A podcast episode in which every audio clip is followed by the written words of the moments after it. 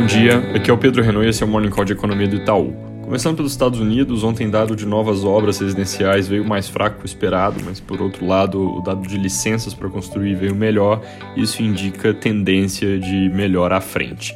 Também saiu o indicador Mannheim de preços de carros usados, com alta forte de 5% na primeira metade de novembro.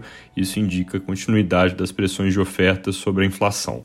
Hoje saem as sondagens industriais de novembro dos Feds da Filadélfia e de Kansas City, além do dado semanal de pedidos de seguro-desemprego.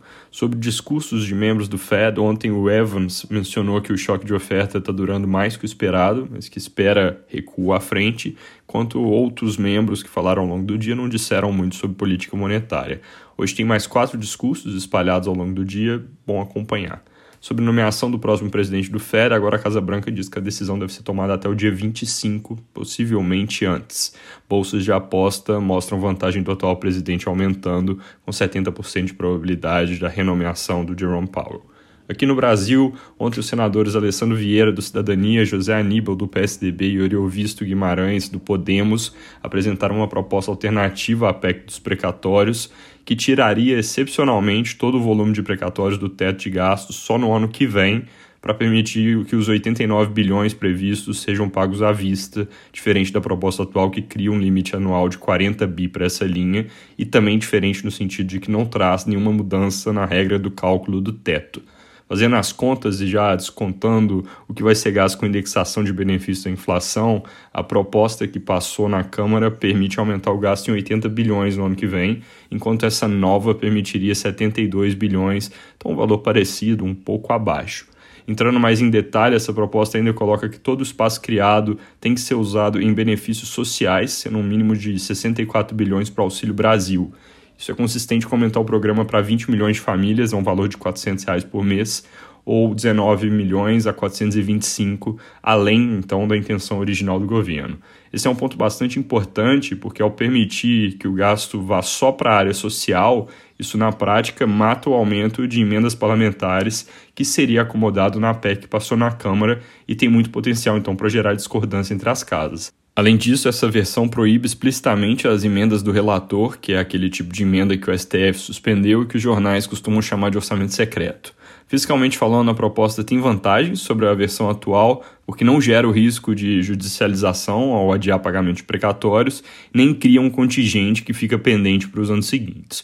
O maior desafio que ela deve enfrentar se seguir em frente é no fim das emendas de relator e a impossibilidade de usar o espaço com emendas no geral. Se essa parte fosse derrubada do texto, o espaço para gasto social cairia de uns 72 para 56 bilhões, e aí isso fica insuficiente para financiar o aumento mais ambicioso previsto para o Auxílio Brasil.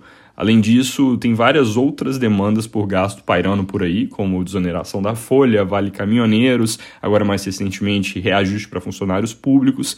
Essas demandas combinadas não caberiam nem na versão que passou na Câmara, nem nessa agora. Então, um risco que surge daí é que se faça uma combinação da parte de cada uma das PECs que abre mais espaço para gasto. Ou seja, usa o recálculo do teto da versão original e os precatórios 100% fora do teto dessa versão, e aí com essa combinação se liberaria um pouco mais de 120 bilhões.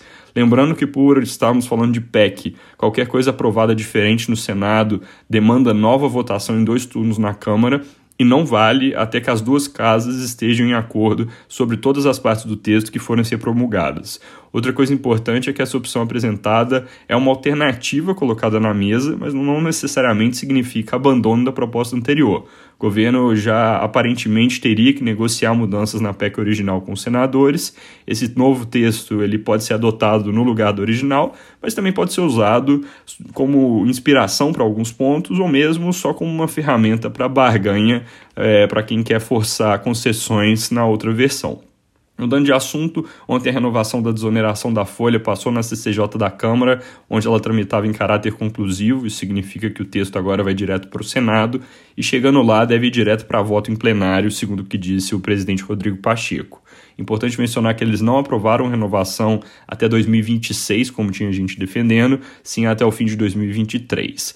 Ainda sobre o Senado, a votação que poderia acontecer ontem sobre o projeto de lei para um fundo de estabilização de preços de combustíveis foi adiada para o fim desse mês, mas o assunto segue no radar dos senadores, com discussões sobre política de preço da Petrobras e também a atuação do presidente do Senado para tentar mediar uma solução em torno do projeto de mudança da incidência do ICMS, aquele que veio da Câmara e não andou. Para terminar, daqui a pouco a gente divulga a nossa atualização mensal do cenário para Brasil e mundo, com algumas mudanças importantes de projeções. Eu não posso antecipar os números, mas vale ficar de olho no nosso site e aplicativo Itaú Análises Econômicas. É isso por hoje, bom dia.